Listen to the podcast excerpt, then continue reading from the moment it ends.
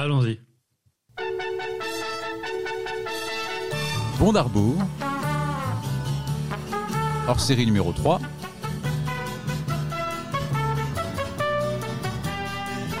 Casino Royal 67.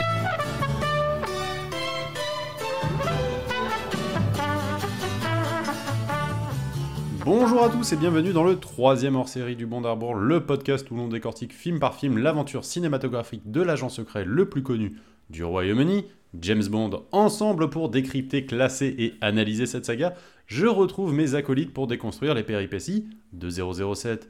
Sa mère dit qu'il est interdit de laisser pénétrer des balles dans son corps. Bonjour Manuel. Bonjour. Et il aime faire ses réunions dans les urinoirs publics parisiens. Bonjour Frédéric. Oui, bonjour Charlot. Ouvrons donc notre album de souvenirs et arrêtons-nous aujourd'hui sur le chapitre 1967. La, couleur, la télévision couleur fait son apparition en France, mais il n'y a que... Attendez, je l'ai pas déjà faite cette intro, moi? Mais si. Mais si, rappelez-vous Dans le cinquième épisode du Bon d'Arbour, mais si, celui où on parle de On ne vit que deux fois, de notre amour pour Little Nelly, de la Yellowface pas très woke de Sean Connery, et où Fredo fredonnait J'aime les filles de Jacques Dutronc. Mais oui. Alors, on aurait peut-être pu d'ailleurs entendre le téléphone de Dino Ferré dans cette année-là. Gaston, y a le téléphone qui sonne, mais y a jamais personne qui répond. Très très bon, merci beaucoup. Et oui, tel un bad boy lycéen qui n'a pas préparé ses devoirs, j'ai repris mon texte sur 1967, car le saviez-vous, le saviez-vous pas, un autre film avec James Bond est sorti cette année-là. Il y aurait même plusieurs James Bond dedans, et même un 007 joué par une femme. Oui, les faux débats autour de cette question ne datent finalement pas d'hier.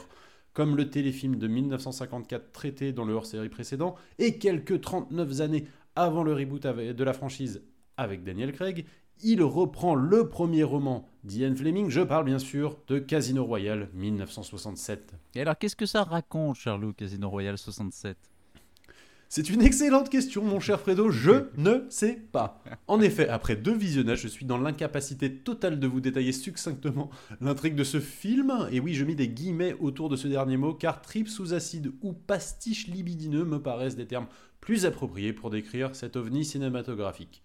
Comptez, 5 réalisateurs différents, 5 acteurs différents pour jouer James Bond, 17 scénaristes et un budget démentiel de 12 millions de dollars pour un film peu compréhensible où on enchaîne scènes sans lien dans lequel James tente de combattre le Smirch, le Chiffre et le Docteur Noah. Vous l'avez Ouais. Et cela se finit avec une grosse baston finale où la cavalerie et les Indiens débarquent, qui n'est pas sans rappeler le shérif est en prison de Mel Brooks. Et maintenant, on refait les bondes. Voilà, voilà, voilà. bon. Voilà, voilà, voilà, voilà. Je pense qu'est le terme le plus approprié pour décrire ce film. Moi, je vous le dis tout de suite, c'est un des plus mauvais films que j'ai jamais C'est vu. vrai, à ce point. Je en pense. fait, je pense que c'est un des. Je pense parce que il faut le juger aussi par rapport au, au talent qui a travaillé dans ce film. Et il y a quand même beaucoup de gens, pas mal du tout. Et c'est une catastrophe absolue. Ah oui, c'est le un plus énorme triste, c'est qu'en ouais. plus, ça, ça- ça a coûté, ça a coûté plein de thunes avec toutes les stars, les décors, les explosions, les animaux. Et, et c'est- un échec total. Non, Bah, en fait, si on reprend déjà, donc qu'est-ce que c'est que ce film en fait? Parce que en fait, on se retrouve devant la première parodie de James Bond et des films d'espionnage en plein milieu des années 60, euh, quelques années après la sortie des, des- des premiers films de Sean Connery en fait. Ouais, ouais, ouais, bah on est en plein Oui. dedans et c'est c'est ce qu'on. Non, mais en plus, moi, je trouve que le film est une bonne idée. De faire une parodie de James Bond en plein apogée de James Bond, c'est une excellente idée, surtout quand tu trouves, les, quand tu trouves des, des- des génies comme Peter Sellers, on en reparlera, Woody Allen, Orson Welles, etc. Mais Ah, mais ce qui est fou, c'est, je, je te rejoins Manu, c'est vrai que quand tu vois la somme des gens qui, qui a travaillé dans ce truc-là, c'est vrai que tu te dis comment se fait-il que ce film ne ressemble à ce point à rien. C'est- C'est-à-dire que c'est une- un ensemble de, de- de segments qui, qui, n'ont- qui sont difficilement raccordables les uns avec les autres, qui, qui, C'est qui, ça. qui mélangent un truc de Mm. fou. Alors, c'est marrant parce qu'à la fois, il y a un côté. il y a des raisons. Non, non, bien sûr, il y a des raisons, mais ce que je veux dire, c'est ce qui est marrant, c'est qu'il y a un côté à la fois, on retrouve des éléments de ces films un peu 60s. Il y a quelques éléments sympathiques, c'est-à-dire dans ce côté un peu déconnant Ah, oui, oui. de- à l'anglaise, qui fait penser parfois un peu à des films de, de Blake Edwards, comme La Partie ou des choses comme ça. Mais sauf Mm. que c'est tellement incohérent, c'est tellement fait n'importe comment, et tu, tu vois tellement que c'est fait par, par bribes. Et que c'est des bribes qui ont, je sais même pas qui, comment on a pu faire le montage d'ailleurs de ce film-là, parce que c'est c'est une aberration Ah bah, complète. euh, Non, mais c'est ça. donner un Oscar au monteur, Bah, effectivement, en pour essayer cas, de y sauver un fait- truc. euh, y a Mais ça fait penser à Blake Edwards, je suis complètement d'accord, de partie où les films de la Panthère Rose, Ouais, donc avec sûr. Peter Sellers. Mais là, le problème, c'est que Blake Edwards, c'est- lui seul qui portait la vision de ces films. Et là, on a six réalisateurs différents, et ça se voit. Tu vois, c'est pas la première fois que ça arrive à Hollywood. Je sais pas, autant dans Porte le vent, il a eu trois réalisateurs, mais bon, ça se voyait pas, même si le film dure 4 heures. Mais là, ça se voit qu'il a plein de réalisateurs différents parce qu'il y a personne pour, pour, Pour unifier porter une vision cohérente. et ça aurait pu être le producteur, du coup, notre ami Charles Fedman, qui, qui, qui a donc avait les droits. C'est lui qui avait récupéré les droits, il les avait achetés. Euh, on- on- peut-être on- peut-être qu'on peut se Oui, c'était l'histoire. à, peu de- Grégory Ratov, qui était en fait un acteur qui avait racheté les droits à CBS, en fait, qui les avait, puisqu'on a parlé Ouais. la semaine dernière du, du- du Casino Mm. Royale de CBS, donc, euh, puisque Fleming avait vendu les droits à CBS. CBS les avait ensuite Mhm. revendu à un acteur qui s'appelait Grégory Ratov et à la mort de Ratov, en fait, c'est la- l'agent de Ratov qui était donc ce producteur et agent Charles Feldman qui récupère les droits, qui se dit qu'il va pouvoir faire un Bond euh, et, donc qui attend et qui voit la, la Bond mania arriver et qui se dit bah tiens je vais faire le Bond que je que je que j'ai dont j'ai les droits. Au début en fait il veut faire apparemment un film plutôt sérieux. Euh, il, Bah, essaie c'est ça, même hein, d'avoir- il essaie même d'avoir Sean Connery en fait. hein. Il essaie même de demander à Sean Ouais. Connery. Au début, il essaie même de s'associer avec, euh, avec euh, Broccoli et Saltzman. Sauf que euh, Saltzman et Broccoli, qui ont déjà fait l'expérience d'une copro avec Kevin McClory, dont on a déjà parlé à plusieurs reprises, donc sur Opération Tonnerre, ont pas très envie de se réembarquer dans un truc comme ça. Et Feldman se dit bon bah puisque c'est ça, je vais faire une parodie. Et le problème, c'est qu'apparemment, en plus, il y a plein de gens qui avaient signé pour le film, qui ont un peu découvert en arrivant sur le plateau que c'était Eh une oui. parodie. Et notamment Peter Sellers, qui apparemment était persuadé de faire un film, euh, d'être parti pour faire à la base un film plus sérieux, se retrouve en fait à faire euh, un sous-film de Blake Edwards, quoi. C'est, donc l'ambiance apparemment était déplorable. Enfin bon, on va y revenir, mais ça a été vraiment en plus un tournage épouvantable. Donc euh, c'est, c'est- donc, oui. il n'y a rien qui va dans ce film. on a l'impression que le mec Feldman, il a juste réuni ses potes pour un tournage sans aucun plan, sans aucun vrai projet. Et comme il avait fait What's New Pussycat quelques années avant, et ça avait plutôt marché, euh, où il y avait déjà Peter Sellers et Ursula Ursula Andress qui jouaient dedans, il s'est dit ben, on va refaire un peu un film dans la même ambiance que Et What's Woody New Allen Pussycat. aussi, il était dedans. Ah oui, il est dedans Oui. aussi. euh. Ah, mais c'est- Oui, tu as raison. Et euh, mais oui, mais en fait, tu pars en fait effectivement d'un projet où euh, toutes les intentions sont louables de dire on va dire on va utiliser Casino Royale qui est le premier roman et on va en faire un film sérieux. Et donc il embauche quand même des mecs qui sont assez reconnus dans le milieu pour euh, enfin écrire l'adaptation, notamment Ben Hecht qui est un ancien d'Hollywood qui euh, qui a travaillé sur énormément de films de l'âge d'or d'Hollywood. Il travaille pendant 4 mois dessus avec plein d'idées assez intéressantes, notamment le côté James Bond n'est pas forcément le nom d'une personne, mais le nom d'un agent, enfin le nom de code en fait de qu'on donne à des agents secrets en fait. Il y a plusieurs agents Et ça c'est repris Ouais, en fait, ouais. c'est une idée en fait qui, qui est perdurée dans dans enfin comme une fan théorie euh, pendant des années. Euh, et ben à la base ça vient de ce ça, ça vient de ce premier cette première version du, du télé enfin de- du, du- du scénario pardon. Et derrière, euh, il y a quand même apparemment Billy Wilder qui travaille Ouais, sur le scénario. il aurait participé. Même Woody Allen apparemment a réécrit des trucs. Peter Sellers aussi. Enfin, ils ont tous en fait un peu participé à l'écriture. Sellers, en fait, il a fait venir son pote Terry Southern qui, Southern, qui avait travaillé dans le scénario de Doctor for l'amour. Ouais. Ouais. euh, pour réécrire un peu les, les- les dialogues et les scènes, selon la légende, pour que Peter Sellers ait un rôle plus intéressant que celui d'Orson Welles et Woody Allen et qu'il Ouais. puisse prendre le dessus. Apparemment, c'est ça, ouais. Et c'est, c'est, enfin, c'est assez fou. Donc, enfin, il y a, il y a quand même John Huston qui réalise une partie du film, enfin, et qui joue Ouais. dedans ouais, en plus. John enfin, Huston, 38, Alors- 38 minutes, John ouais, Huston. c'est, enfin, c'est, c'est- c'est totalement fou en fait comme film. C'est un grand film malade en fait. Enfin, je sais pas, c'est, c'est- c'est- c'est très très curieux. Alors on va, on va peut-être rentrer un peu dans le dans le dans, ce, dans cette histoire si on peut dire parce que c'est vrai que c'est compliqué de, de trouver un vrai fil conducteur dans ce dans, dans ce film. Alors ça reprend hein, de, vaguement euh, un bout de la trame du bouquin évidemment puisqu'on va retrouver le, le combat de la, Ouais, le- la- la- bataille de cartes avec le chiffre. Voilà, on va trouver deux trois trucs comme ça. Ah qui- oui, oui. Mais en fait, mais, mais- l'intrigue est un peu noyée dans une série de, de mais sketchs. voilà, c'est vraiment des sketchs en fait. Et alors donc on, Oui. on va démarrer euh, par des hommes qui se retrouvent donc euh, des voitures qui, qui roulent sur des routes séparées et qui vont se retrouver à une espèce de, de carrefour.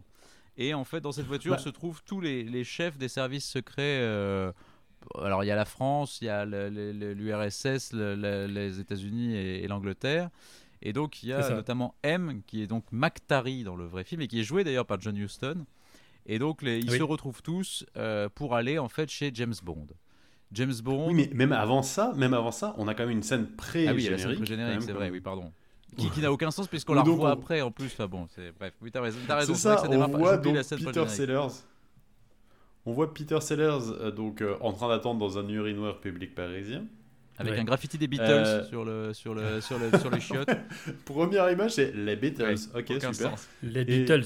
Et, et derrière, oui, il rencontre quelqu'un qui se, qui, qui, qu'on va, qu'on va comprendre qu'il est Matisse, donc. Et Ouais. Il fait, je vous, je vous montre mes papiers, sauf qu'en fait, c'est filmé d'une manière qu'on a l'impression qu'il sort sa tub. Oui. Et il y, a des- y a des gamines qui Voilà. passent derrière eux Oui, qui chantent Frère Jacques. Euh, Voilà. Et ça, c'est ton, C'est ta première scène. c'est ta première scène, Ouais, quand ouais, même. c'est ton- en fait, c'est ton, c'est ta scène Et pré-générique. là, je me James suis Bond dit, qui est- moi, je me suis dit, ça va être long. Ouais, c'est vrai que c'est assez compliqué. Donc après, effectivement, donc on a, on a le, le- le générique qu'on vous a, qu'on vous a passé en, en intro, et après, donc voilà, on a cette première scène donc de tous les chefs des services secrets qui se retrouvent pour aller chez James Bond. Euh, et Oui. alors, donc ils arrivent chez James Bond. Donc chez James Bond, dans son jardin, il y a des lions. Bon, ça, ça a l'air tout à fait normal. voilà. Pourquoi pas Il y a un lion qui se retrouve sur la voiture. Sur la bagnole, bon, normal, ok. Et donc ils arrivent. en- Pendant la. mais- ils arrivent chez James Bond, donc le vrai James Bond apparemment, qui est interprété par David Niven, qui était d'ailleurs, fun fact, le premier choix de, de Ian Fleming pour jouer, euh, pour jouer James Bond. Donc David Niven, grand Oui. acteur anglais, euh, voilà s'il en est, euh, qui donc joue un James Bond assez âgé en fait, qui est un James Bond, re- Sir qui est James Sir Bond. James Bond et qui est un James Bond retraité. Et qui est en fait un James Bond euh, qui a donc euh, qui s'est retiré du monde, euh, qui joue du Debussy dans, dans sa 16 heures perdues et qui et qui en fait était une espèce de d'homme très sain, une espèce de mec d'a- ascète qui, qui vit une vie très très monacale et très retirée et qui est à- en fait à des, à des millénaires de, de, de ce qu'on connaît, de ce que le spectateur connaît de James Bond en fait. Et d'ailleurs il le dit, il dit en fait on comprend que le James Bond qui, qui vit dans les films aujourd'hui, qu'on connaît dans des films d'aujourd'hui, est en fait quelqu'un à qui le MI6 a donné son nom. Euh, et il- d'ailleurs, James Bond le regrette. Il dit Mais je n'ai rien à voir, moi, avec le- le- l'espèce de queutard à qui vous avez donné mon nom et mon matricule et qui sévit. euh, Oui, qui aime tuer tout le monde, qui euh, tout qui, le monde. qui passe son temps à faire des aventures bizarres. Donc on- voilà, c'est ça effectivement ce que tu disais Charles, c'est le postulat de base, c'est qu'en fait James Bond était une espèce de légende et depuis les services secrets ont, ont créé un autre James Bond qui, qui prend sa place mais dont, qui est devenu une espèce de, de- de- de dragueur violent et voilà, qui, qui le déplore. quoi. Ouais. Et donc il lui demande... Alors euh, pourquoi pas l'idée intéressante en vrai? Oui. Là, tu peux commencer sur un- une bonne parodie en disant bah regardez, voilà, là on va on va reprendre les codes etc de des anciens James Bond et les et, va- et les retourner du coup. Sauf qu'en fait très très vite ça part mais dans tous les sens. Donc en fait, leur idée, c'est qu'apparemment, il y a des agents qui sont tués, et donc ils veulent demander à James Bond de revenir bosser, quoi. Et alors, Oui. ce qui est très bizarre, c'est que, alors c'est là où déjà il y a quand même un truc totalement absurde, c'est que pour le convaincre de revenir, ils font exploser sa baraque. ouais, c'est ça. David Niven leur dit non mais Oui, enfin j'ai non pas j'ai pas envie, envie de revenir. Il fait d'accord, on explose ta baraque. Maintenant tu veux revenir? Bah, bah Mais, non, d'accord. mais on- surtout qu'il y a quand même un truc absurde, c'est que Et sauf qu'ils meurent Et tous oui, dans l'explosion. C'est ça qui n'a aucun sens. c'est qu'en fait, les mecs des services secrets qui ont donc fait ce plan, qui ont dit bah s'il veut pas revenir chez nous, on va le va bousiller sa maison pour l'obliger à revenir dans les services secrets. Donc il faut exploser la baraque, mais en fait les mecs des services secrets dont M qui est donc décidé de ce plan meurt en fait dans l'explosion de la maison. C'est ça. Et donc la scène suivante, et là on part dans un truc qui déjà n'a aucun rapport avec le film, c'est en fait on voit Bond qui va présenter ses condoléances à la veuve de M. Et Oui, là, D'ailleurs, attends, Oui. M, est- M était joué par John Oui, Huston lui-même, donc ouais. le réalisateur. et là, en fait déjà on part dans du grand n'importe quoi parce Ouais. qu'il va donc en Ouais. Écosse pour aller voir la veuve de Ouais. M. Et en vrai, ouais, c'est ça. Et là, on a vraiment une de 20 minutes, une Ah, demi-heure, très, très pas, long, enfin, c'est très, très ressenti long. euh, 60 minutes dans ce, dans ce château écossais. Où, en gros, il y a euh, enfin toute une tripotée de femmes. Oui, alors les filles en fait, la femme et les les filles, filles, de, de- de les M. filles de M. qui essaient donc toutes de, de draguer James Bond, mais en plus c'est assez gênant parce qu'elles ont toutes 16 ou 17 ans à peu près, hein, donc euh, voilà.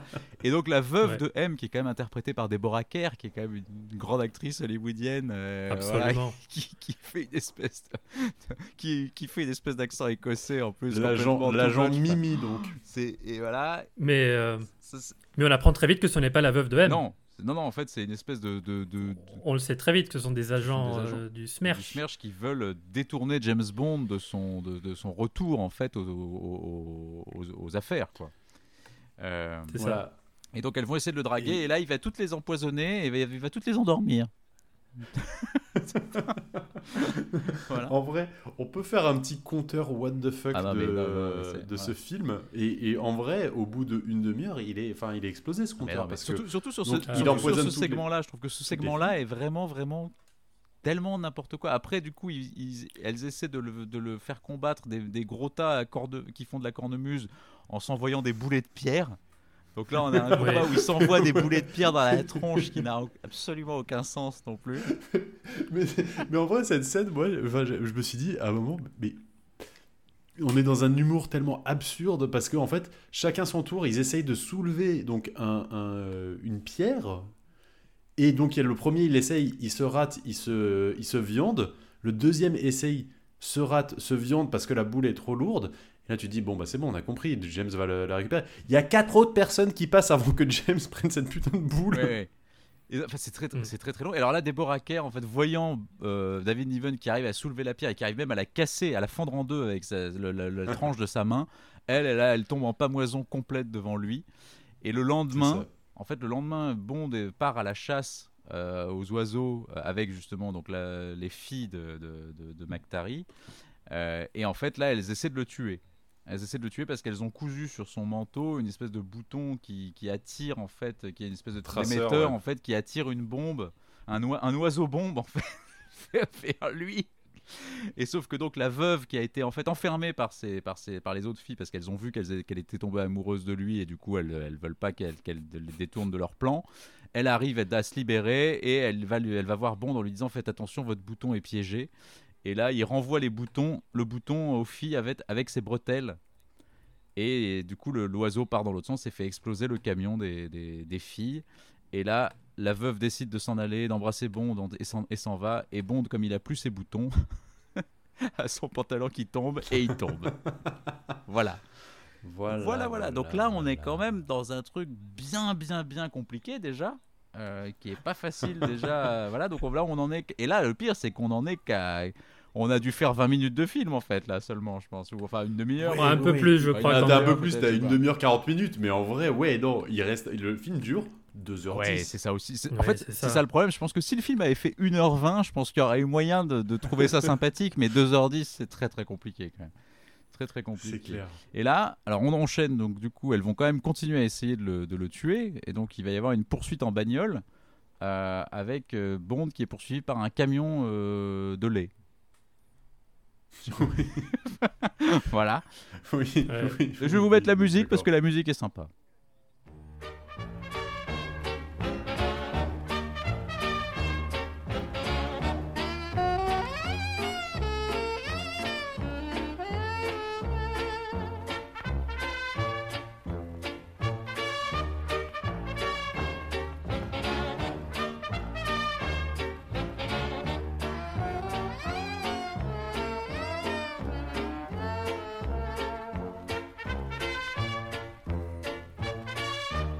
Voilà, moi j'aime bien cette petite musique, elle est bien sympathique et c'est. Alors on peut parler juste rapidement de la musique. C'est une musique qui a été composée par Burt Bacharach, qui est vraiment donc un grand compositeur euh, britannique, qui est un grand, euh, enfin, qui est un peu l'homme qui a un peu inventé ce qu'on appelle l'easy listening, quoi. C'est-à-dire ces musiques un peu euh, très très légères et très pop des, des années 60. Euh, et du coup, la, la BO est franchement, enfin, c'est, je trouve, un- hyper représentatif de ce que peut être la, de ce que peut être la musique des, des, des 60s, la musique un peu or- orchestrale, un peu jazz de, de l'époque. Et elle est vraiment hyper sympa à écouter, je trouve. C'est, pour Ouais. moi, c'est, je pense, que c'est le point le plus, c'est le meilleur point du film en fait. C'est, c'est la BO, je pense. Ah, de loin, de loin, de loin. Moi, je pense qu'on nous assomme peut-être un peu trop avec la BO. Surtout le ta-ta-ta, ta-ta-ta. Oui, oui, oui, mais bon. Mais oui, oui un peu, ça, Bacharach, ça va. Pas mal, mais... Oui, c'est ça. Et t'as d'autres, même la musique où euh, M et les autres euh, chefs euh, de, enfin, des services secrets se retrouvent, elle est assez intéressante. Le ta ta ta qu'on connaît en fait, euh, qui est rentré dans l'imaginaire collectif, quoi. Ouais, oui. ouais, non, mais et, et, et surtout, tu as une chanson aussi qui est quand même nommée aux Oscars, ah, mine de rien. Eh oui, ce film a été nommé aux Oscars. Ah oui, on va, y, on va oui. vous voulez qu'on la mette? Allez, on va, on ah va, oui. C'est de Look of Love. Look of Love par Dusty Springfield et donc composée par Burt Bacharach et on va la mettre tout de suite. The look of love is in your eyes. A look your smile can't disguise. The look of love. Saying so much more than just words could ever say. And what my heart has heard, well, it takes my breath away. I can hardly wait to hold you, feel my arms around you. How long I have waited, waited just to love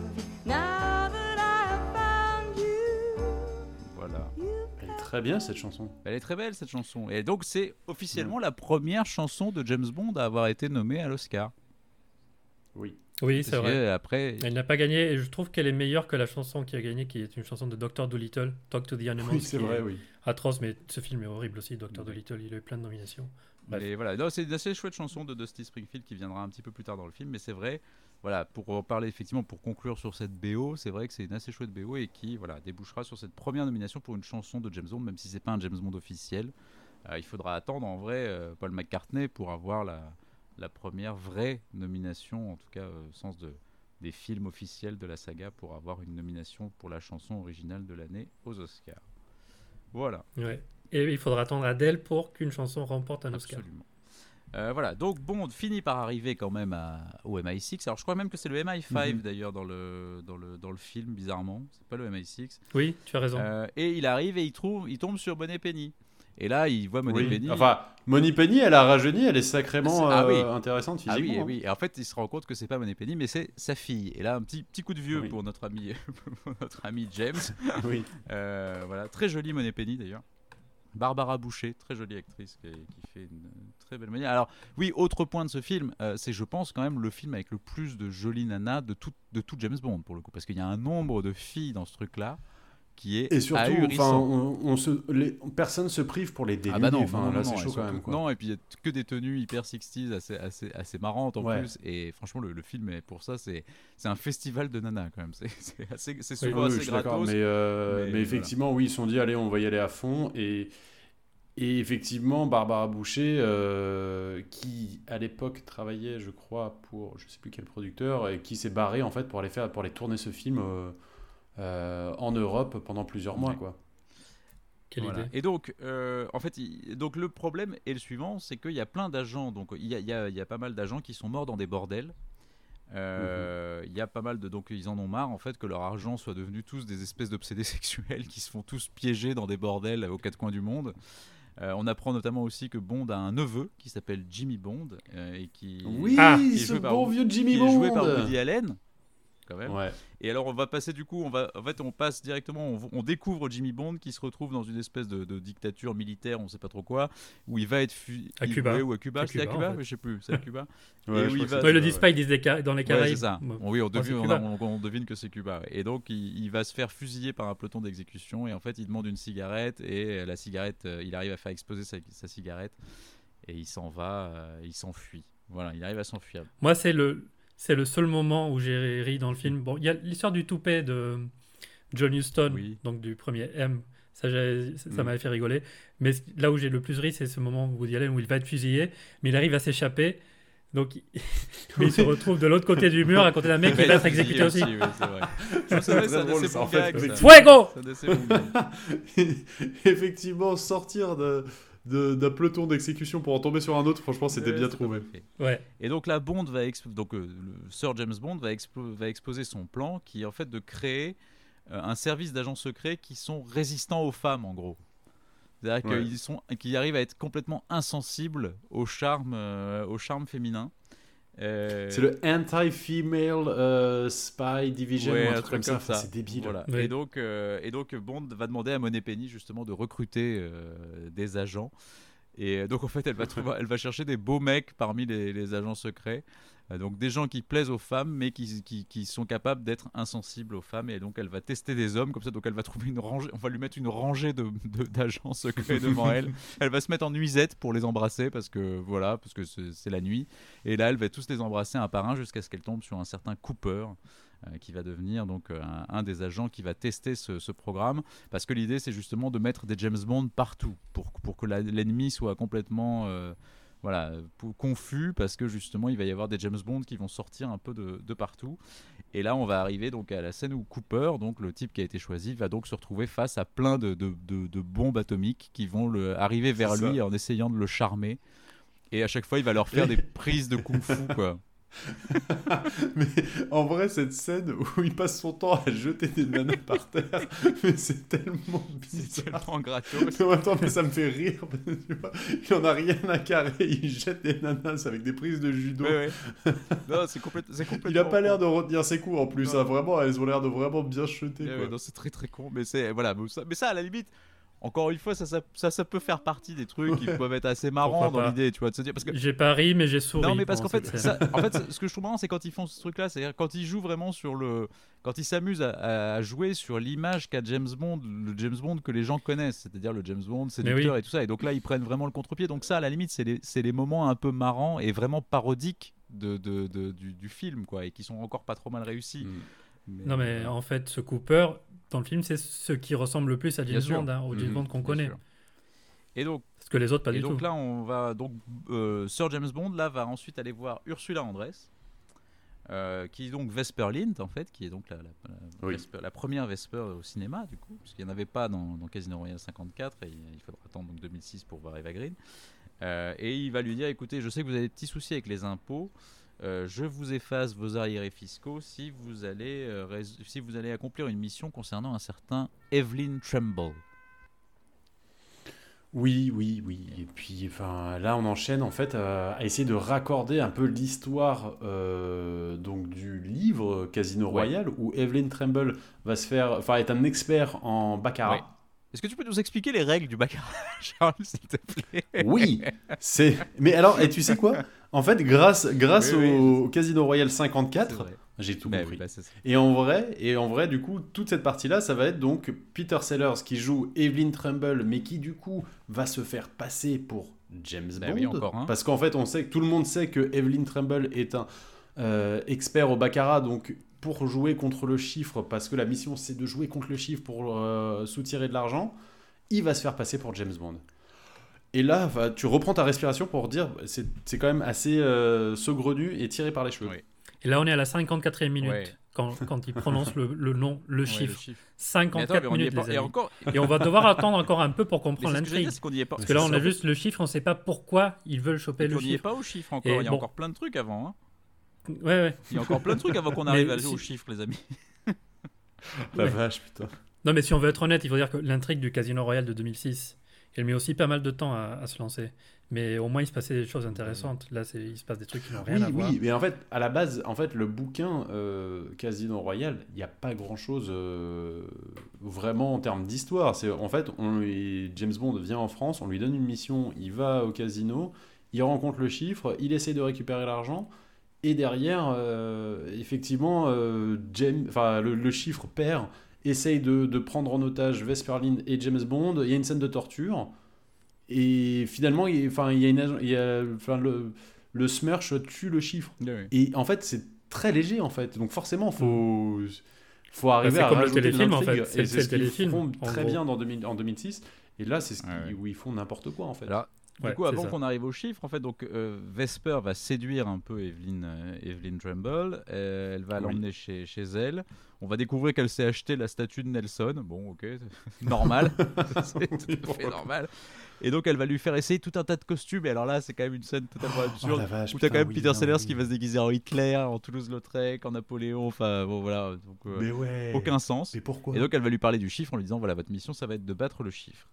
Euh, et donc là il va donc Sellers va se retrouver au camp d'entraînement des Bonds donc un peu dans le labo de Q finalement. On va retrouver un peu une, parodie donc on va se moquer un peu des gadgets de, Q. Mais là je trouve qu'ils auraient pu faire mieux que ça. D'ailleurs c'est un peu c'est un peu faiblard je trouve la, parodie des, gadgets pas ce que vous en avez pensé, mais y a pas, ça n'a pas un grand intérêt. Ouais, ouais, ouais. Enfin, et surtout, en fait, c'est- un peu nawak aussi. Ouais. C'est-à-dire qu'ils ouvrent une porte et en fait, tu vois que c'est filmé autre Oui, part où t'as des gens qui se battent en accéléré. Enfin, Ouais, c'est ouais. n'importe Mais quoi. ça, bon, à la limite, c'est du gag, euh, bon, mais c'est pas dingue. Et alors là, surtout, et alors là, on va arriver au deuxième nawak, deuxième gros nawak du film, qui est euh, Sir James Bond, qui va essayer d'enquêter, qui continue en fait d'enquêter sur l'espèce d'ordre de jeune fille là qu'il avait piégé donc en Écosse avec euh, chez, chez- dans la famille de, de McTarry.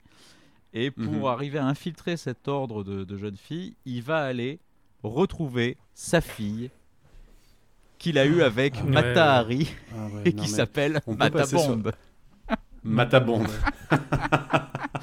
non mais est-ce qu'on peut passer sur toute cette partie-là parce que je l'ai pas comprise? Bah, il y a une scène de danse qui est plutôt. Ah bien oui, il y a une hein. musique, Oui. il y a une musique encore qui est assez cool que je vais vous mettre aussi parce que j'aime bien celle-là.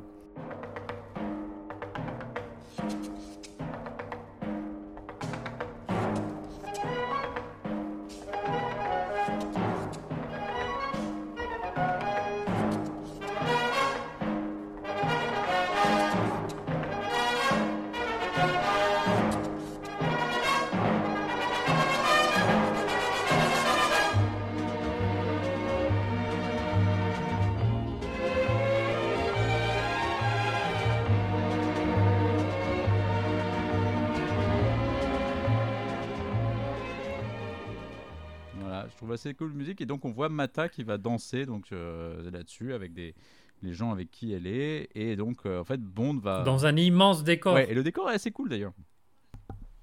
Il y a quelques décors assez sympas dans le film d'ailleurs malgré tout parce que c'est quand même un film Non, mais le film a coûté 12 Bah millions voilà, de ça, dollars. donc il peut y Oui. avoir Alors à titre de à titre de compara- à titre de comparaison, euh, on ne vit que deux fois qui sort la même année a coûté Ouais. 9 millions Ouais, de ouais, dollars. c'est fou, c'est fou. c'est- Bah, c'est plus cher que tous les films de James Bond qui sont. Alors que là, tu es sur une comédie. Alors, Ouais. il y a beaucoup de choses qui explosent, mine de rien. Mais. Non, non, mais C'est chaud. c'est- rien ne justifie ça quand même. Mais ouais, il y a un casting peut-être un peu, un peu plus grand, mais bon, bref. Et surtout, de fait, quand, même, quand il va chercher Non, sa fille, c'est- il, bah, est ça, à, c'est- il est à Dodan. Je sais pas si vous vous souvenez de cette scène quand même. Où t'as David Niven qui est sur une espèce de, de, de poulain ou de, ou d'âne et où il a une espèce de chapeau colonial, un parapluie et il arrive euh, chez sa fille. Alors que sa fille qu'il n'a jamais vue apparemment.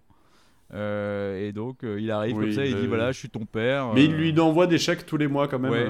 Et elle, elle lui dit qu'elle a, fait, elle a dû faire une psychanalyse pour, euh, parce qu'elle était la fille de James Bond et de Mata Hari. C'est- voilà. Et donc il va lui Mais demander. il y a des de- dialogues Oui, donc dialogues Mata hyper Hari, gênants Mata entre Hari, les en fait, une ancienne danseuse Ouais. euh, de charme qui s'est est une personne qui a vraiment existé au Oui, début du XXe siècle, espionne, oui, oui, bien sûr. euh, qui, qui, qui s'est reconvertie espionne quand même, mine de rien. Et donc il va lui demander d'infiltrer donc cette organisation et qui se trouve à, à Berlin, je crois, non? Si mes souvenirs sont bons. Euh, Berlin Ouais, c'est ça, Berlin, ouais. ça. Voilà. Berlin-Ouest. Voilà. Pourquoi Et donc elle y va en taxi depuis. Non, Ouest, non, Est. Oui, Berlin Est, oui.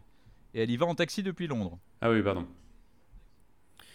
Ouais, et le taxi la dépose à Berlin-Ouest et et après elle traverse le, le- C'est ça, le oui, oui, checkpoint. c'est quoi. ça. Et alors là, on arrive donc dans l'air. On traverse le checkpoint. C'est ça. Et on arrive dans l'école de danse et là le décor est vraiment cool. Le décor de l'école de danse, il est assez chouette. Je sais pas si vous en avez pensé, mais cette espèce d'école Ah oui, je suis il est- d'accord, ouais. il est assez Oui, oui. beau. Oui, c'est un, c'est un, déco- un décor. Oui, oui, oui. Euh, oui, c'est un décor qui rappelle en fait les, les films des, euh, des années 30 euh, très impressionnistes allemands, Ouais, etc. Les, le cabinet du docteur Cagliari, etc. Bah, et ça fait penser au futur décor de l'homme au pistolet Un petit peu, c'est vrai, De ouais, ouais, t'as raison. Un petit côté comme ça, c'est Ouais, vrai. ouais. ouais. ouais.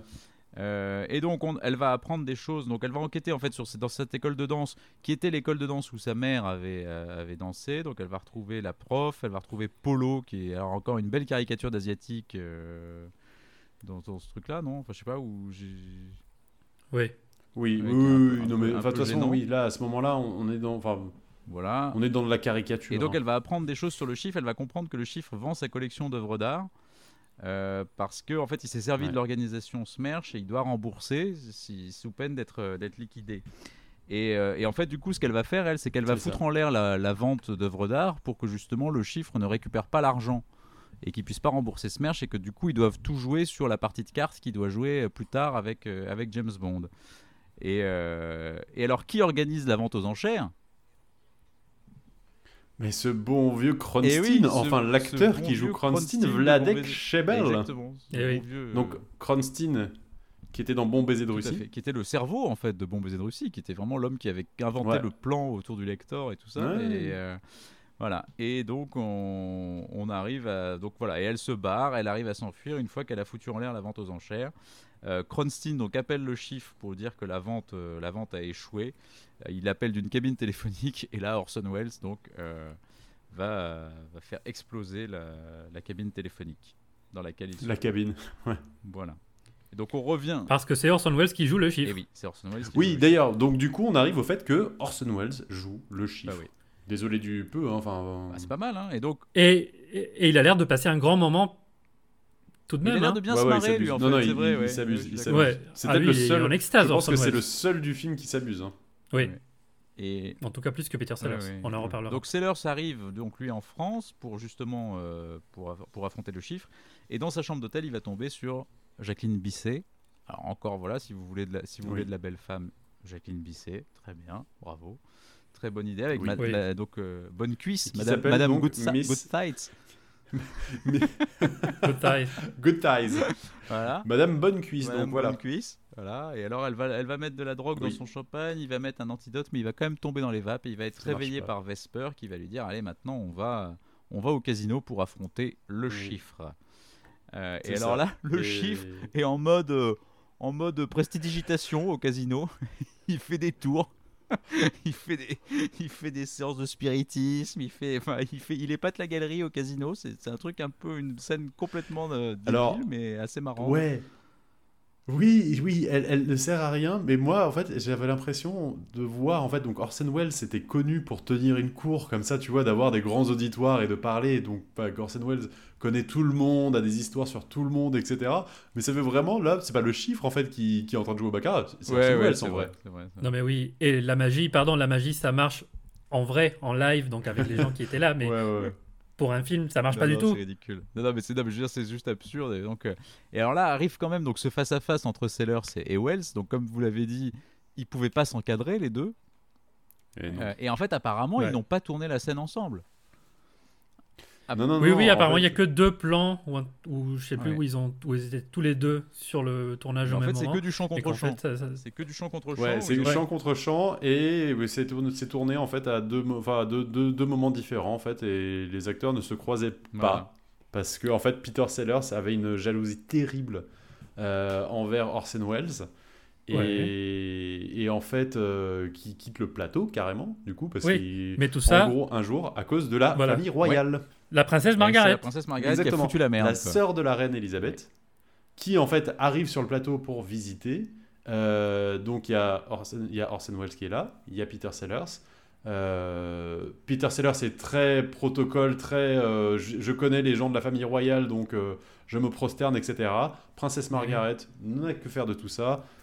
Elle passe à côté de lui et va dire bonjour directement à Orson Welles et il l'a terriblement mal pris, Non, ce qui est triste, parce qu'en plus, il est anglais, Peter Sellers, Orson Welles est américain. Et surtout qu'apparemment, il connaissait Et, la princesse euh, Margaret. Donc du coup, il est encore C'est ça, plus blessé, exactement. en fait. Oui. Il la connaissait bien et en fait, elle le snob. Ouais, il s'est fait Ouais, devant ouais. tout le monde et du coup euh, c'était un affront total. Il s'est barré. apparemment, il était odieux sur le tournage. Il a même frappé des gens. Enfin, c'était l'enfer, apparemment. hein. Il a été, épou- il a été Oui, oui, épouvantable. oui. Et d'ailleurs, c'est pour ça qu'en fait, le film, déjà que le film est pas très bon, mais apparemment, la fin, la, ça- Ouais. la fin du personnage de, de, de Sellers, en fait, est un peu expédiée. euh, Parce que justement, Mm. ils en pouvaient plus et qu'ils ont essayé de le faire, euh, de- de- de- d'en finir le plus vite avec ces, ces jours de tournage parce que c'était apparemment pas tenable, quoi. Donc euh, très très compliqué, très très compliqué. C'est clair. Et, et du coup, euh, il y a une petite fun fact derrière tout ça aussi, c'est que Peter Sellers quitte le tournage. Euh, Orson Welles, en fait, du coup, part en vacances parce que bon, tout a arrêté. Le réalisateur lui dit, bah, faut quand même revenir un moment. euh, et Orson Welles lui dit, mais pourquoi ça s'est arrêté? Il lui dit, bah, c'est en fait, c'est Peter Sellers qui, qui a quitté le court tournage. Apparemment, Orson Welles aurait pris le réalisateur dans ses bras à faire. C'est la meilleure nouvelle que vous m'avez dit de la journée. non, mais il paraît qu'Orson Welles en plus méprisait Peter Sellers et que Peter Sellers le vivait Ouais. très Ouais, mal. ouais, non, c'était voilà, de gros grosses scènes assez compliquées. cauchemar de, de Voilà, donc ar- arrive donc cette scène de, de cartes où donc euh, Peter Sellers fait son numéro et, et Orson Welles aussi, donc mais chacun leur, leur numéro en fait en leur numéro en solo chacun de leur côté, puis après on a monté ça pour faire un, un dialogue, mais en fait ça, ça n'en était pas un. Euh, finalement Vesper est enlevé, Bond essaie de la, de la Oui. Puisque donc euh, Sellers va donc euh, Tremble euh, Bond bat le chiffre donc évidemment donc Vesper est enlevé Bond part à sa poursuite il est capturé par euh, par le chiffre euh, et il est torturé mentalement euh, par le, le chiffre dans une scène complètement psychédélique en fait où il y a des Ouais. couleurs des, des Ouais. sons des trucs un peu chelous Mais attends, Fredo, tu, fais une ellipse. Ce que le film fait aussi, c'est il part à sa poursuite dans une bagnole une de Formule, bagnole de, de euh, Formule 3. 1, oui. Oui, Et oui. on va se dire, et on se dit, putain, il y a une chasse poursuite qui arrive, Non, ça va oui, c'est génial en avec a Peter Sellers. oui. Et en fait, pas du Non, tout. c'est coupé Parce qu'il faut une ellipse. Et après, on voit qu'il a été, qu'il a capturé a par le chiffre. Et ça, c'est, je pense aussi une conséquence du fait que Peter Sellers s'est barré. Et donc, ils ont. Oui, ouais. oui, t'as raison. C'est vrai qu'on nous coupe cette poursuite qui aurait pu être sympa, c'est vrai, t'as raison, elle y est pas. Et donc là, on- il, il part dans une espèce de rêve un peu chelou où il est habillé en kilt et où il y a tout, tout un tas d'Écossais en- qui jouent de la cornemuse autour de lui. Enfin bon, c'est- n'importe quoi. Oui, oui, parce que pourquoi, parce que pourquoi pas, j'ai envie Voilà. de dire. Et finalement, alors c'est ça qui est bizarre, c'est qu'en fait, c'est pas vraiment un rêve, puisqu'au final, Vesper le tue. Euh, puisque Vesper Ouais. apparaît dans son, dans son rêve et elle le tue. Euh, et euh, et de Ouais. son côté, le chiffre est tué par, euh, par Smersh. Voilà.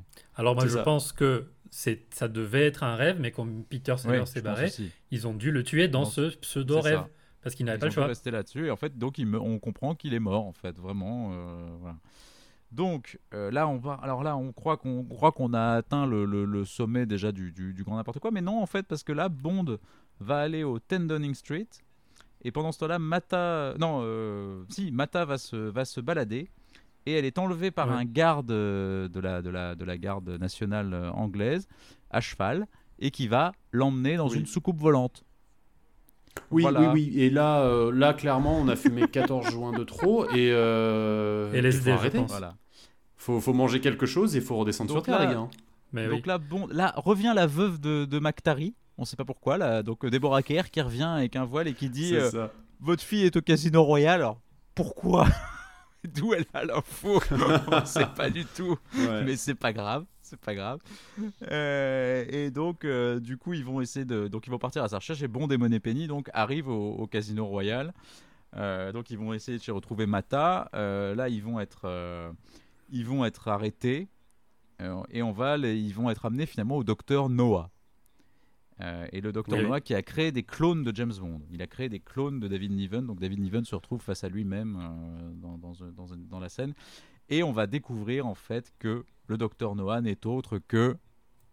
Jimmy Eh Bond. oui, ça n'est que Jimmy. Le neveu de Woody James Allen. Bond. Woody Allen. Joué toujours par Woody Allen, Voilà. oui. Ça, ça n'a pas changé pour le pour Et le alors, coup. quel est, quel, est le, quel est le plan machiavélique de... Alors, de- de Woody c'est Allen. de faire qu'il n'y ait qu'il ne reste dans le monde que des belles femmes et des mecs plus petits que lui. C'est ça. Mais remarque, c'est pas si éloigné des plans que feront après euh, Stromberg et, Hugo Drax. hein. C'est vrai, c'est vrai. Franchement, c'est c'est pas pas, faux. si loin. C'est Voilà. pas faux. En revanche, il y a un deuxième plan derrière où euh, il remplace les, la- les, les dirigeants mondiaux par des copies également. Oui, oui, c'est vrai. Et après, il te dit. Et là, il, voit, on voit au fond en fait des, des, des sosies de, euh, je sais, de, de Castro, Ouais, ouais, euh, ça, plus de plus. Mao, etc.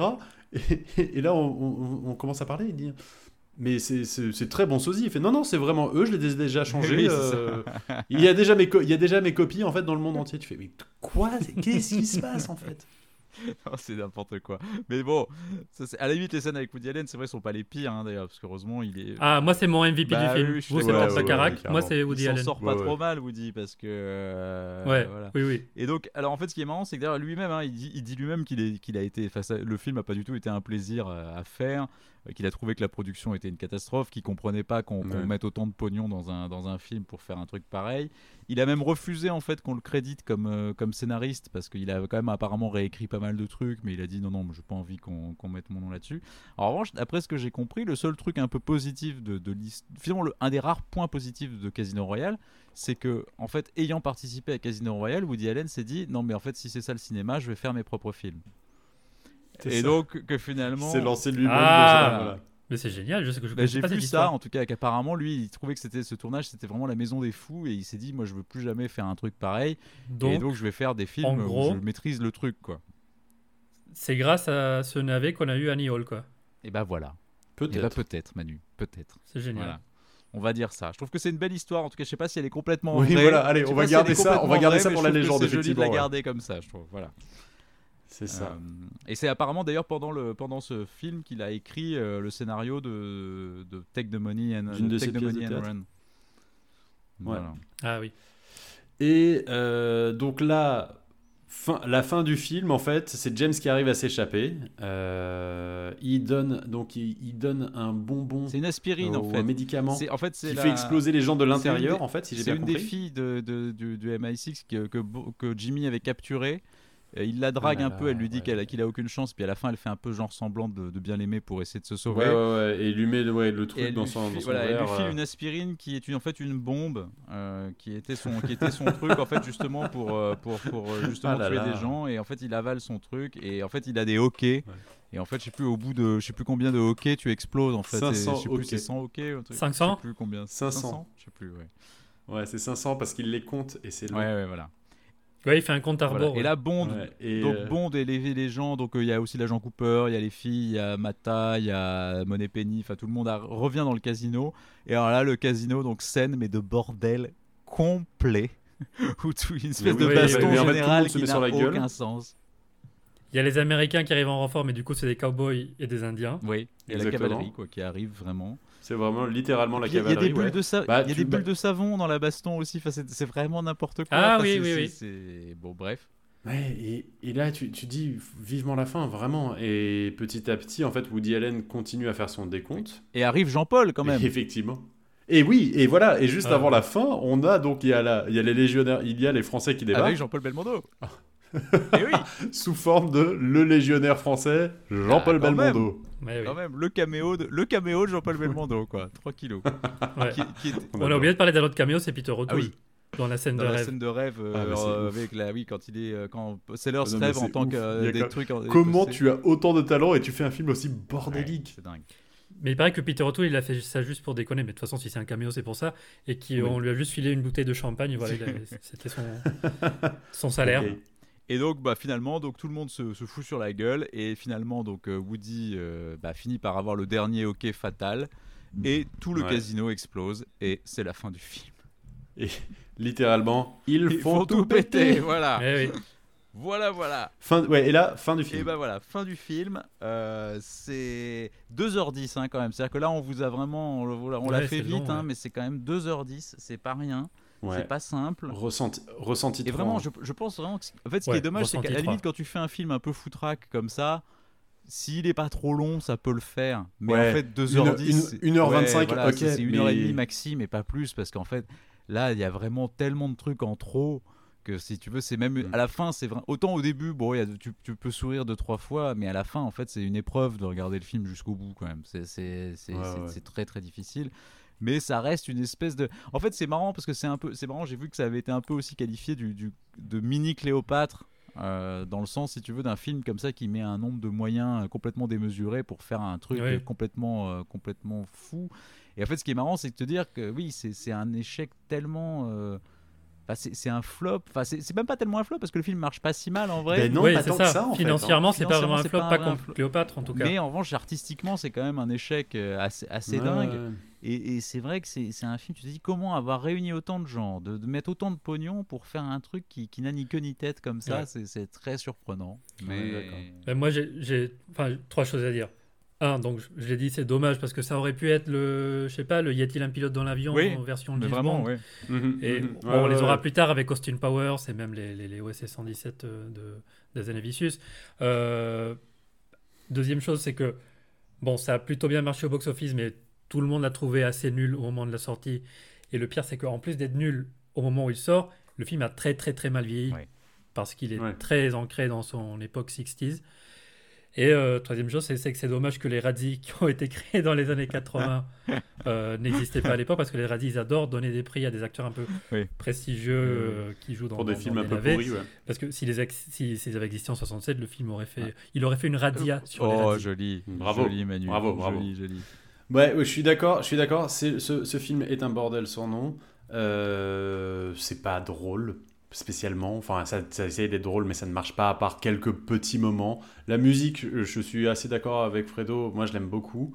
Euh, mais effectivement, ça reste en fait cette, ico- enfin, cette, euh, cette chose pop des années 60 en fait qui, qui est très c'est une capsule dans le de- temporel ouais, vraiment ça. de, des swinging 60s dans les vêtements dans la musique euh, dans les décors qui sont il y en a certains qui sont assez intéressants très psychés etc donc je pense qu'il y a un truc quand même derrière qui d'ailleurs euh, je pense influencera énormément les Austin Powers euh, à la fin des années 30 ans après Bah, tu sais, parce que je pense que Austin Powers aime plus parodier euh, ce film-là plutôt que même les James Bond en, tant que tel. Quoi. On n'est plus dans cet esprit-là, je trouve. si mes souvenirs, se- Un je peu, sais ouais. si c'est dans le premier ou dans le deux, je crois que c'est dans le deuxième, que Burt Bacharach fait un caméo dans. C'est dans, le premier, je crois, quand ils sont à. Ouais, t'as Burt Baccarat et Elvis. Costello. Ouais, ouais, c'est ça, Il mais t'as petit- plein. Je pense qu'il y, a un- il y a un- il y a un amour pour ce film de la part d'Austin Powers. T'as même une, la scène où en fait ils sont sur le lit qui tourne comme dans, comme dans Austin Powers d'ailleurs. Oui, oui, c'est vrai, t'as raison. Euh. Non, il y a plein de petits trucs comme ça en fait quoi. Mais effectivement, enfin, c'est fatigant à regarder. hein. Enfin, je, je l'ai vu une fois, je suis content de l'avoir vu parce que c'est quand même un phénomène, un objet à regarder, pop. Euh, je le regarderai pas deux fois. Non, non. c'est- non plus. En fait, mais je pense que c'est un film qui se regarde par bout. En fait, je crois que c'est. c'est- c'est- c'est- Non, mais je- il faut, il faut regarder ça. des petits morceaux, Ouais, en fait, ouais, mais de le regarder dans son intégralité, c'est, c'est, c'est- ça n'a aucun d'accord. sens. Mais Je suis d'accord. Voilà. Enfin, bon, après, voilà, je, je, je, je sais pas si on a, je pense qu'on n'a pas vraiment donné envie aux gens qui le connaissaient pas de le découvrir, mais. euh, Non, mais bon, voilà, faut savoir que ce film existe voilà, en fait c'est quoi. un film qui existe. C'est la deuxième version de Casino Royale et on, Oui, on abordera en janvier la, la, la, c'est vrai. la dernière. Ouais, mais en fait-. Ouais, et en fait, je pense que le, le, le- vrai tort du film, c'est qu'en fait, on essaye de parodier quelque chose euh, qui est un peu dans un esprit de. euh, tu vois, les premiers James Bond, ils sont dans un. On est avec le public, tu vois, on fait des, on fait des vannes, on sait qu'on est un peu too much, etc. Et donc de parodier ça, ça marche pas forcément, Ouais, quoi. vrai. Mais c'est dommage. Voilà. Bon, bref. Voilà, voilà. Bah écoutez, messieurs. Est-ce qu'il serait pas l'heure du quiz, messieurs? Ah Ah Aujourd'hui, c'est Manuel qui va être le quizmaster Oui, pour la prom- pour la ce première fois Casino Royale longtemps, 67. Ça fait un moment qu'on n'a pas eu un quiz fait Et par oui, Manu. oui, depuis les, les, les depuis les diamants sont éternels, ouais. ouais. On a dit, il y a quand même du lourd dans ce film. hein. Oui. Il y a du Il y a talent. du talent. Oui. On va faire un quiz qui s'appelle Oscar, nomination ou R? Ou rien. D'accord, donc tu vas nous donner des noms et on va essayer de savoir s'il a, il a eu un Oscar, il a eu une nomination pour un Oscar ou rien. ou R. Très bien. Ok, très bien. Donc c'est à tour de rôle. C'est hein. à tour commence par euh, euh, Charles, Oui, Orson Welles, Oscar, nomination ou R? R. C'est faux. Nomination, non Ah merde, même. il a été nommé. Oscar, Il a eu Oscar? Il a eu un Oscar. Euh, mais point bonus si tu arrives à me dire la catégorie dans laquelle il a remporté l'Oscar. Putain, je sais en plus. Ah putain, je le savais ça en plus. Parce que je te demande pas le film. Scénariste? Oui. Ah Bon, un petit point quand même. Ah, je c'est quoi, Manu, du coup, le scénar? Euh, Citizen Kane. Ah, c'est, il a le scénar, il a l'Oscar du scénario pour Citizen Kane, d'accord. Oui, oui. Ah ouais. Mais il est battu pour l'Oscar du meilleur film par euh, Quelle Oui, était verte ma oui, vallée c'est Oui. Ford. Un des films préférés de Clint Eastwood et qui est C'est magnifique. un très beau film aussi. ouais. Très bien. On en parlera Fredo. dans un prochain podcast, je crois, Manu, d'ailleurs. Ah oui. Fredo. Woody Allen, Oscar, nomination ou R? Oscar. Oscar. Un point. Euh, question bonus. Si tu arrives à me citer les trois films pour, lequel, pour lesquels il a eu un ou plusieurs Oscars. Alors, il y a Annie Hall, Il faut avoir les. Ouais, un, euh, il y a Minuit à Paris, deux. et le troisième. Ah ah. Donc, il a eu un troisième pour le scénar euh, qui est. Non, je crois que je l'aurais pas. Je vais dire La Rose pour de Bucker, mais je crois pas. Non, c'est Anna et ses sœurs. Ah, c'est Anna et ses sœurs, ok. Ah oui. Voilà, donc un partout. Ah, j'ai que un. J'en ai quand même. Oh putain, ouais, ouais, c'est un peu. euh, Il fallait trouver, il fallait trouver les trois parce que euh, Orson Welles, c'est plus dur de savoir s'il a eu un ouais, Oscar ouais, ou pas. d'accord. Et après, la, la question elle est pas si simple en plus, la question quelle Mhm. catégorie. D'accord, Bon, bref. Je Bon. prends. Charles, Oui. Peter O'Toole. Oscar Non, hmm, il non. a que des nominations. Ah, il est nommé. Il est il a nommé. plein de nominations, mais il a pas, de, mais pas d'Oscar. Il a 8 Ah, nominations. merde. il a eu un Oscar d'honneur, mais ça compte pas. Vous savez que je compte pas les Oscars. Ah oui, d'accord. c'est- Non, non, non, c'est c'est faux. Très bien. Il a eu 8 nominations, il a le record de, De nominations sans de victoire. nominations sans, sans victoire. Ouais. Tocard. Très bien. Oh, Jean-Paul Belmondo. Oui. Bah, R. R, c'est Ah bon. oui, j'ai eu, j'ai- j'ai eu un- j'ai eu une espèce de vieux doute, tu vois, le truc. J'ai dit, bah, bon, je sais pas. C'est ça. En me disant, merde, ça se trouve, il a été nommé dans un vague truc, mais non, non. On ne sait pas, Ouais, ouais. peut-être. Charles. Oui. Peter Sellers. Oscar, nomination ou R? Ah, Nomination Oui. Ah, yes. Question bonus, si tu arrives. Donc, une des nominations, c'est pour un court-métrage mais non. euh, qu'il a produit je pas. réalisé. Non, non. Mais il a été nommé deux fois pour l'Oscar du meilleur acteur. Si tu arrives à me citer les deux films. Moi, je crois que j'en ai, j'en ai parti. un, moi, je crois. Non, c'est faux. Ah bah j'ai j'ai tout- j'ai faux, j'ai faux, j'ai faux, je l'ai pas. C'est Dr. Folamour et Bienvenue sur Chance, Chance. ça. Ouais, Ah, ah, je les, avais, ouais, je les très aurais eu en plus. Ah. Très bien, très bien. Fredo. Ursula Andress. Oscar, nomination ou R? R va. R. 3-2. Ouais. Ouais, ouais. Mais Golden Globe, Ouais, je crois. Golden Globe, mais de la révélation, non, c'est ça Non, ou la- du- Ouais, ouais, c'est ça. n'existe plus maintenant. C'est ça. Charles. Yes. Deborah Kerr. R. Non, elle a eu Nomination. pas mal de nominations. Ah là, merde. 6 nominations dans la catégorie de meilleure actrice. C'est Six celle qui a le- nominations le- Deborah le- Kerr. Bah, le bravo, bah, record tant mieux pour elle. de nominations dans cette catégorie. Bon, après Glenn Close, elle a une nomination de plus, mais dans les deux catégories d'interprétation. Deborah Kerr, elle a le Bravo, record dans la Deborah catégorie de meilleure actrice. Ben, mais elle n'a jamais Mais gagné. Oscar donc c'est d'honneur aussi, non, Deborah Kerr? Oui, tout à fait. Donc elle a aussi un record de la loose. Comme Peter O'Toole, et ils sont tous les deux dans le film. Ouais. Oui, c'est vrai. Fredo. Marrant, d'ailleurs, fun fact. Les deux losers des Eh oui. Oscars sont dans le film. Fun fact. Fredo, William Holden, qui joue du coup le patron de la CIA au début du film. Euh, je pense qu'il a dû avoir un Oscar, William Holden. C'est bon Ah bravo. Mais pour, pour quel film Stalag. euh, Stalag non. Ah, J'aurais pas trouvé. Après, il y a reste d'autres questions, bonus. Pour Stalag euh, 17 D'accord. de Oui, Billy Wilder. Il a été, je pense qu'il a. Ah non, il n'a pas été nommé pour Le Pont de la Rivière, quoi, qui est un super film. Euh, Charles, Oui. ça commence à devenir un peu plus compliqué. Le producteur du film, Charles Feldman, il s'appelle comme toi d'ailleurs. C'est pas faux. C'est pas faux. Euh, il a une nomination Bravo Ouais. pour, pour un What's New. Non, Un tramway nommé Désir, meilleur film. Ah, Ah. il est, il est Oui, il, a, producteur. il a produit un tramway nommé. Désir. Ah Ah oui. pas, pas si tocard. Ouais, il a fait deux trois trucs. Fredo, Ouais. Robert Parrish, un des six réalisateurs du film. Ah, Oscar. Oui.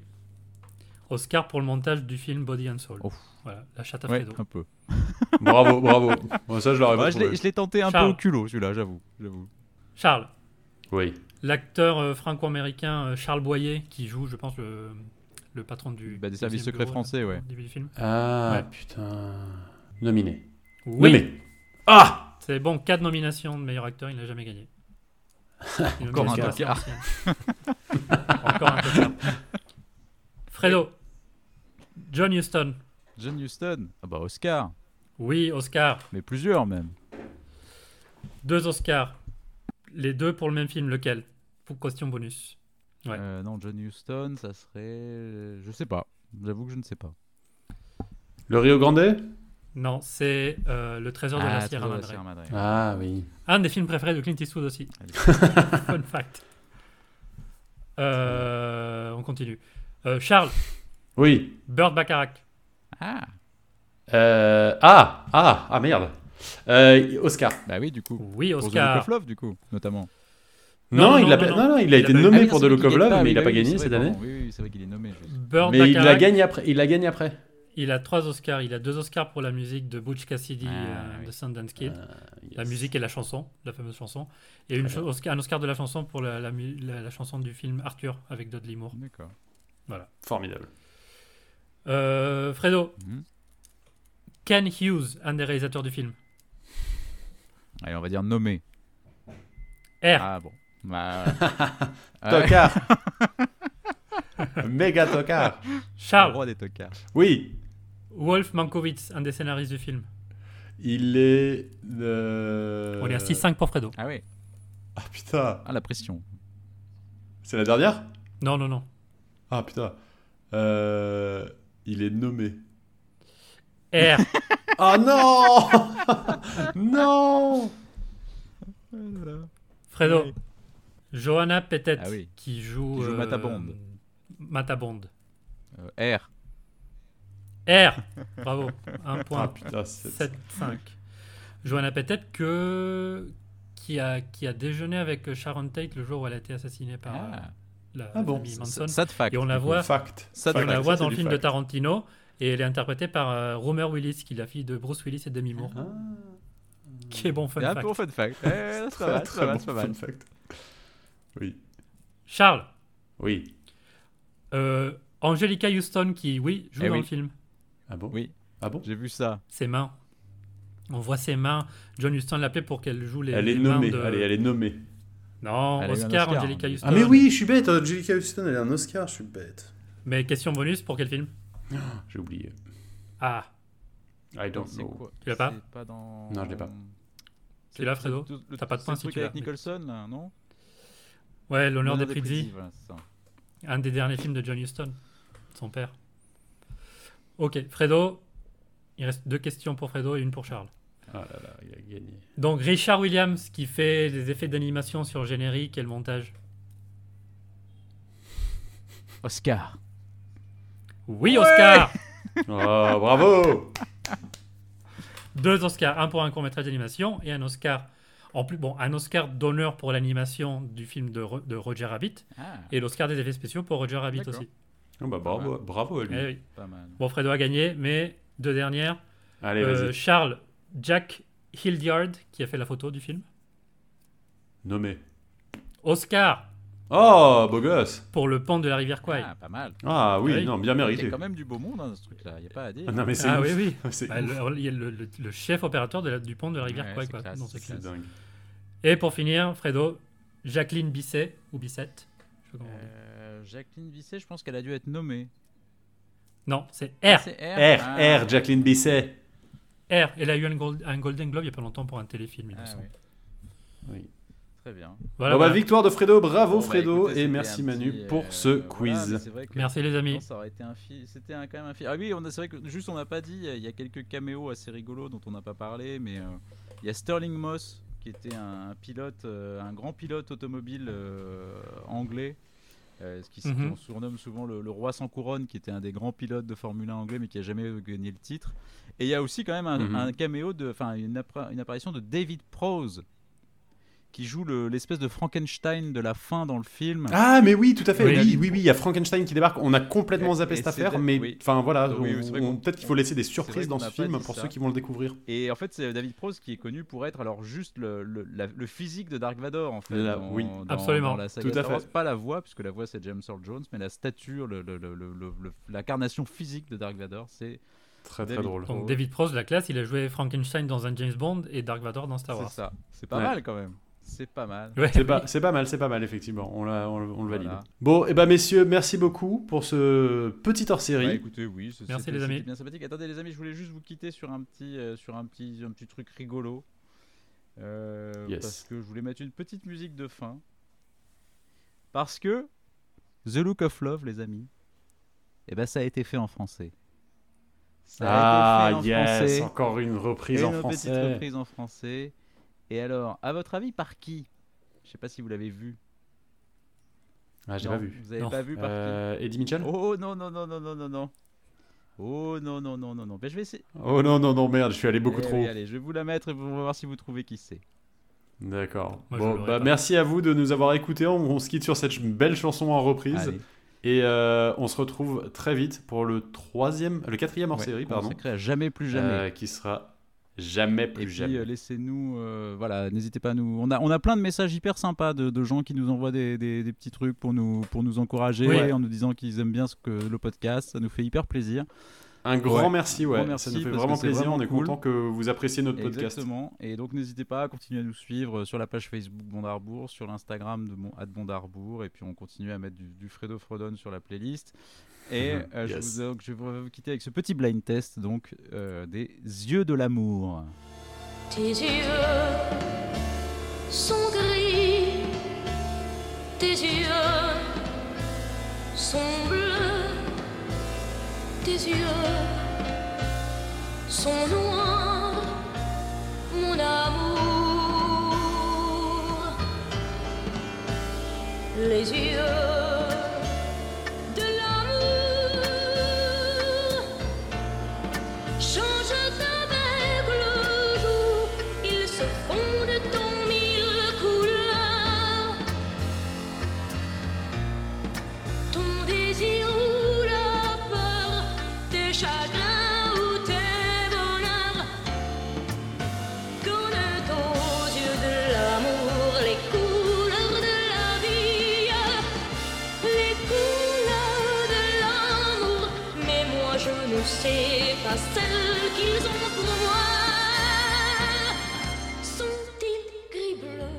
Alors les amis, un- une petite idée idée. Eh bien c'était Mireille Mathieu avec les yeux de l'amour. Ah. Eh oui, cette bonne vieille Mireille qui nous a fait donc qui nous a gratifié de cette euh, de cette Yes. magnifique reprise euh, de The Look Top. of Love devenu les yeux de l'amour. Voilà voilà. Et ben Formidable. écoutez, je pense que on peut oui Mireille si tu nous écoutes. Ciao. À très bientôt. Salut les amis. Merci, merci Mireille et merci à vous et à, très, vite. Ciao.